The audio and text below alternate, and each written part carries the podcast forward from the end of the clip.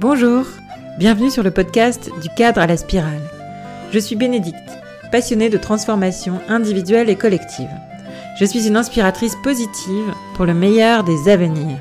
Je vais ici à la rencontre de celles et ceux qui sont passés de l'autre côté, d'une vie bien normée, dans le moule, à une vie hors cadre, en dehors des sentiers battus, et qui œuvrent joyeusement et activement pour bâtir le nouveau monde. Pour moi, c'est la nouvelle humanité. Bienvenue dans ce deuxième épisode du cadre à la spirale. Alors dans cet épisode, j'ai décidé de prendre le micro. et à vrai dire, ça me fait un peu peur. Et c'est bien pour ça que aujourd'hui, j'ai décidé de prendre ce micro et de témoigner de mon expérience de sortie de cadre. Euh, c'est bien le propos ici, c'est d'aller un peu au-delà de la zone de confort. Et pour moi, c'est confortable et super joyeux d'être derrière le micro, euh, de poser les questions. Et il y a de l'inconfort et donc de la croissance en prenant ce micro et en témoignant de ma propre expérience. Donc ça y est, je me lance. Moi, j'ai envie de vous parler ici de mes propres sorties de cadre et de pourquoi euh, c'est devenu un thème important dans ma vie que de sortir du cadre. En fait, je me suis rendu compte que c'était presque un art de vivre, que depuis que je suis petite ou depuis mon adolescence, en tout cas dans ma trajectoire de vie, j'ai souvent fait des sorties de cadre, des pas de côté. Moi, je suis vierge de signe astrologique et, et la vierge, il y a la vierge sage et la vierge folle. Et je chéris ma vierge folle qui m'a emmené faire et vivre des aventures euh, toujours un peu plus euh, folles, en tout cas qui paraissaient folles sur le moment, sur le papier, euh, et, euh, et qui du coup m'a permis euh, de vivre des choses pleinement. Et, et c'est ça que j'ai envie de saluer aujourd'hui. Déjà, j'ai envie de vous raconter une histoire pour commencer. C'est l'histoire euh, qui m'a permis de comprendre qu'il y avait un cadre, en tout cas ce que certains pouvaient appeler un cadre. En fait, euh, j'avais à peu près 15 ans. J'étais partie en colonie de vacances en Grèce euh, grâce euh, au PTT et, et c'était parti pour trois semaines de folie sur les îles des Cyclades en camping par 45 degrés. Et, euh, et dans ce joyeux et, joli contexte, euh, il y a eu une soirée où euh, c'était quartier libre. Donc on nous a déposés dans un petit village en bus et on arrive et là on a quartier libre et moi j'avais donné rendez-vous à un bel Italien avec qui je me suis baladée pendant la soirée et puis ben de fil en aiguille, euh, nous en sommes arrivés sur la plage euh, à nous nous embrasser euh, à pleine langue et je n'ai pas vu l'heure passer. On est donc rentré avec ce bel Italien et là le bus avait disparu, mais il y avait le directeur de la colo qui m'attendait. Il s'appelait Maclouf et il avait une petite tendance alcoolique, disons. dit, voilà, je pense que lui, pendant son quartier libre, il avait certainement bien profité euh, du reiki local et du coup, il sentait vraiment très fort l'alcool. Il a euh, envoyé bouler le, le, bel Italien en deux-deux et moi, il m'a mis dans un taxi avec lui. Et à l'arrivée au camping, je me souviens très bien d'être sous une espèce de paillote avec, euh, voilà, la lumière juste au-dessus de nous. Et lui, de m'expliquer là, Bénédicte, tu vois, et de dessiner comme ça là dans, dans, dans le vide, il y a un cadre. Toi, t'es sorti du cadre en traçant une petite flèche qui va vers l'extérieur.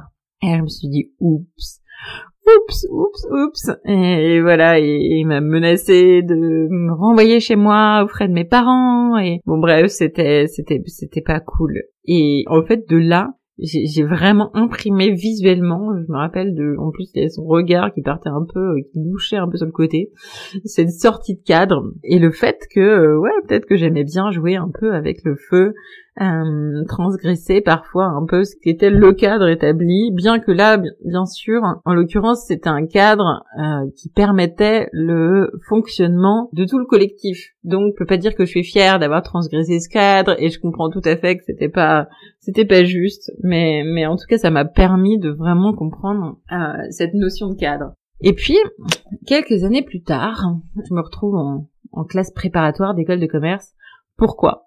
Déjà parce que euh, j'ai vu un reportage sur M6, ça devait être envoyé spécial à l'époque, qui dit euh, HEC, l'élite de la nation. Et moi, j'étais une super élève, je vivais en province, dans un, dans un petit village de 2600 habitants, et j'aspirais à devenir l'élite de la nation. Voilà, puisque euh, si la télé le dit, c'est ma référence à l'époque, et eh bien moi, euh, je vais faire ça. Donc j'ai décidé toute seule, hein, comme une grande, de me lancer dans, dans une prépa pour les écoles de commerce. Je ne savais absolument pas ce que c'était qu'une entreprise à l'époque. J'étais vraiment là complètement par hasard, alors que certains, pour le coup, euh, suivent le modèle et le cadre de la reproduction de leurs parents, moi, c'était vraiment déjà un, super grand écart. Et en fait, je me suis rendu compte euh, à, cet endroit-là aussi que que le cadre, ça pouvait euh, impliquer un certain euh, déterminisme social, quoi. Et pour moi, sortir du cadre, c'était aussi sortir de la reproduction sociale. Je me souviens très bien quand j'ai eu mon bac avec mention très bien 1754, je crois. après, j'ai annoncé ça à mon père qui m'a dit mais euh, est-ce que tu veux pas plutôt devenir euh, facteur euh, comme moi quoi? Lui, il avait passé les concours de facteur 30 ans avant et voilà, et c'était son modèle et donc lui pourquoi moi je voulais faire des grandes études, faire une école de commerce et devenir l'élite de la nation? c'était quand même un peu absurde. Et en même temps, je suis voilà, heureuse et fière de de d'avoir grandi, agrandi euh, ce que ce que le déterminisme social euh, me euh, m'invitait à devenir, c'est-à-dire peut-être au mieux avoir un, un, BTS, un bac plus 2, voilà, et ça a été ça a été une, vraie force en fait d'aller d'aller au-delà de de ce que l'on pouvait attendre, projeter de moi. Bref, tout ça pour me dire que je me retrouve dans cette prépa parisienne, donc autant de vous dire que je suis complètement déboussolée, parce que là, mon cadre à moi, c'est la Mayenne, euh, 53. Euh, il y a beaucoup qui savent pas le situer. Alors euh, voilà, entre Rennes et Le Mans, à côté de la Bretagne, plus de vaches que d'habitants, on a tendance à dire. Des vêtements qui sont euh, voilà toutes les modes en fait c'était à l'époque en tout cas euh, deux ans euh, après les modes parisiennes. Donc moi j'arrive dans ce lycée euh, parisien du 17e arrondissement bien bourgeois où je vois toutes les, jeunes les filles avec leurs sacs à main qui se ressemblent parce que c'était le truc à la mode à 250 euros à l'époque et moi jamais j'aurais pu m'acheter ça. Et et arrive le moment où on prépare nos entretiens pour les écoles de commerce. Et là voilà, je c'était souvent une, une épreuve un peu pour moi. C'était vraiment difficile quoi parce que déjà euh, il s'agissait de mettre un, costume. Ça porte vraiment bien son nom quoi. C'était un costume en l'occurrence pour les femmes on peut parler d'un tailleur, mais vraiment pour moi euh, ça n'avait aucun sens de mettre des, des talons et, un tailleur. Enfin, d'où je viens, euh, on met des des costumes au mariage ou aux enterrements et pas pour aller travailler. Et surtout, les femmes ne mettent jamais de tailleur. Éventuellement, elles mettent, voilà, elles mettent des belles robes et tout. Donc euh, c'était vraiment, euh, vraiment, je me rappelle les avoir essayé, me dire mais à quoi je, ressemblais? À rien, je, clairement, hein, c'était trop grand, enfin rien n'allait. Et, euh, et pendant l'entretien que j'avais préparé studieusement, on me demande, voilà, et toi Bénédicte, est-ce que t'as fait est-ce que tu fais du sport euh, bah oui oui, j'ai longtemps fait du tennis en compétition, mais voilà depuis que je suis à Paris en prépa, euh, j'ai arrêté. Et, euh, et, voilà et on continue l'entretien. Puis à, la fin, voilà, je me rappelle c'était deux étudiants d'HEC, deux jeunes euh, jeunes recrues qui, qui, venaient d'arriver à HEC et, et, et ils me disent ah non mais là c'est pas possible, euh, tu vois, tu peux pas dire que t'as arrêté de faire du tennis. Et puis, euh, enfin, c'était un exemple, mais parmi plein d'autres où en fait, il, m'invitait, il m'a carrément dit, euh, voilà, en fait, il faut que tu rentres dans le moule, quoi. Et je, je sais même pas s'il y avait pas ces mots, quoi. Rentrer dans le moule. Vas-y, rentre dans le moule, quoi. C'est quoi le moule d'un étudiant en école de commerce? Enfin, En fait, c'est pas moi. en fait, c'est plutôt, c'est plutôt un fils ou une fille euh, d'un cadre dirigeant euh, d'une entreprise euh, du CAC 40 ou d'un médecin. voilà, en fait, c'était loin d'être moi le, le moule. Et, et je crois que c'est le pire conseil qu'ils m'ont donné parce que après ça m'a, ça, je pense, ça a sapé toute la confiance en moi. Et ensuite, heureusement, en école, j'ai pu faire des parcours pour promouvoir les personnes. voilà, c'était notamment une grande école, pourquoi pas moi, euh, pour promouvoir ces études et ces, ces cursus euh, universitaires, scolaires euh, auprès des, des, étudiants de banlieue et de milieux défavorisés. Mais en tout cas, à l'époque, je pense que c'est vraiment un des pires conseils qu'on m'a donné de ma vie. c'est rentre dans le moule, quoi. Et, et je pense que ça m'a ça m'a tenu collé pendant super longtemps.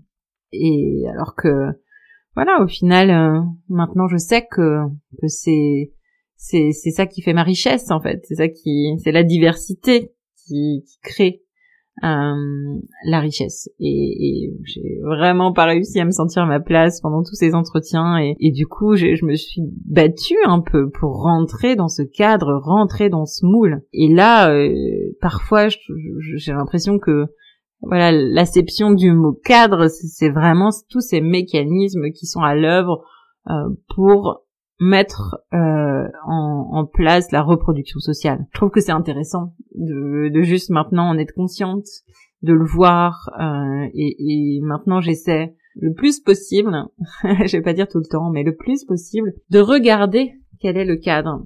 Et en fait, je me rends compte, euh, parce que maintenant j'ai une vie complètement autre, je vis à la campagne, dans un voilà, dans tous des milieux plus beaucoup plus alternatifs. Euh, et, et en fait, il y a aussi euh, un espèce de moule, de cadre, de euh, voilà, avoir un écarteur d'oreille, un tatouage. Et donc, je trouve que c'est toujours intéressant de d'observer les codes qui sont les codes d'un groupe d'individus, quoi.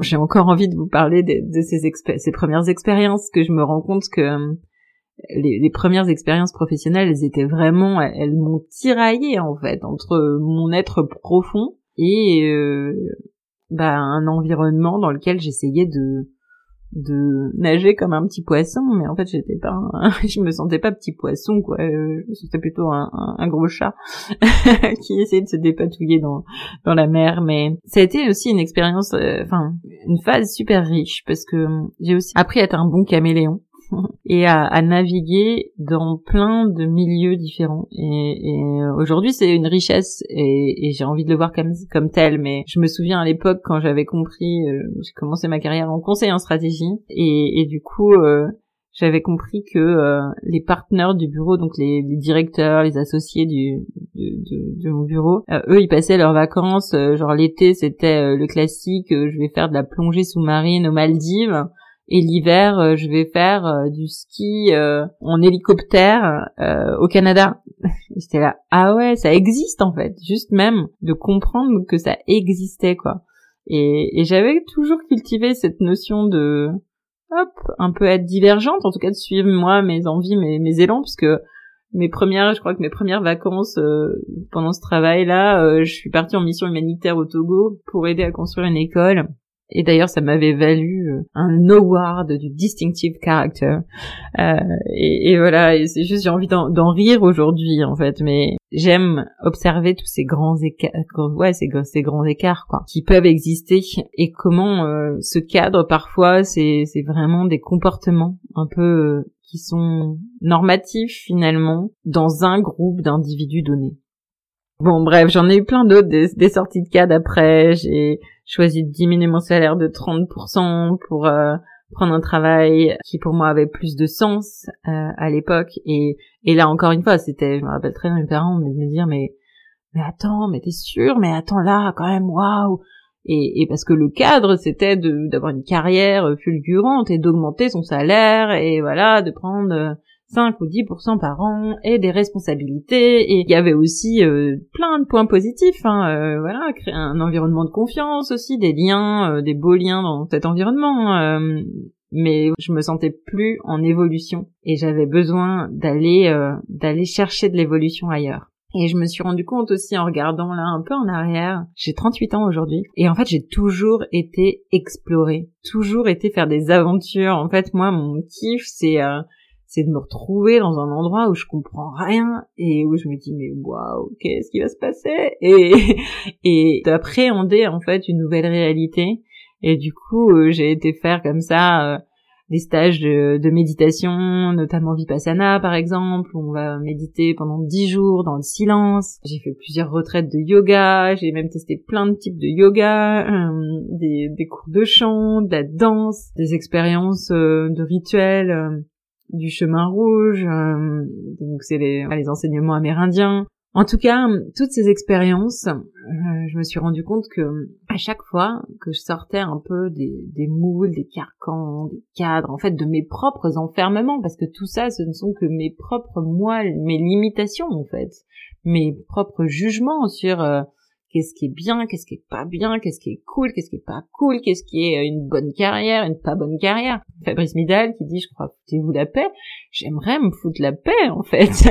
parce que, euh, parce que à chaque fois que je, je, fais un peu péter tout ça, et moi, je me rends compte que j'arrive à me reconnecter à moi, à ma joie, que euh, c'est vraiment des, des aventures qui m'ont, qui m'ont nourri énormément dans des moments où parfois je manquais de sens euh, donc je suis très heureuse d'avoir euh, réussi à garder ce fil de toujours faire un petit pas de côté et de ne pas me perdre complètement en route quoi. Même si euh, il y a des moments où vraiment évidemment il y a, toujours des crises dans des parcours de vie mais ouais moi j'ai tendance à dire que j'étais un peu la, la pire version de moi-même vers mes 27 28 ans un peu une connasse quoi euh, qui, qui traitait les gens d'un peu haut euh, le syndrome de la nouvelle riche euh, qui prend un taxi et qui fait son, son coup de téléphone ou je commandais mon taxi super tard pour arriver à l'aéroport à la dernière minute et je disais oh, vite dépêchez-vous je vais être en retard. Bon bref oh là là je suis il y a des, vraiment des choses dont je suis pas fière.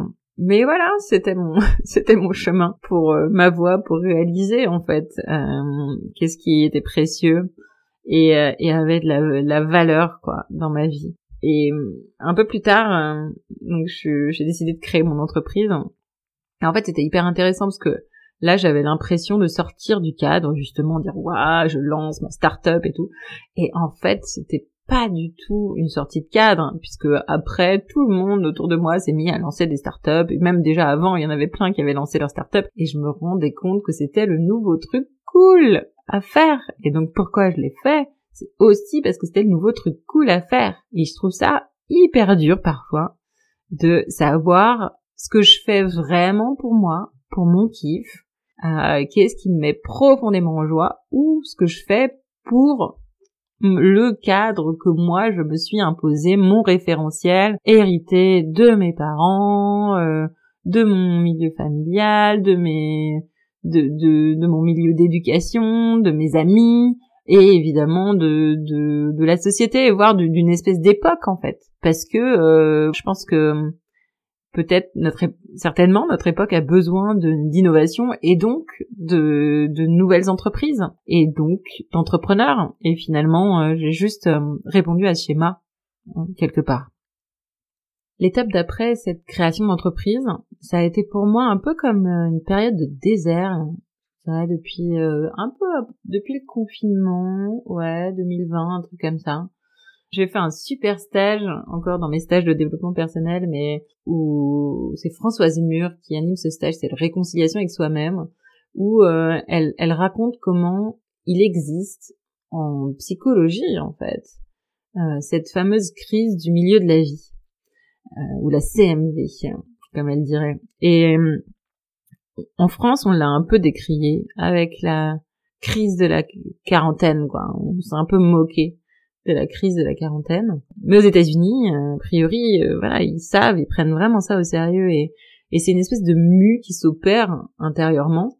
Euh, a priori, je crois entre 37 et 42 ans, quelque chose comme ça.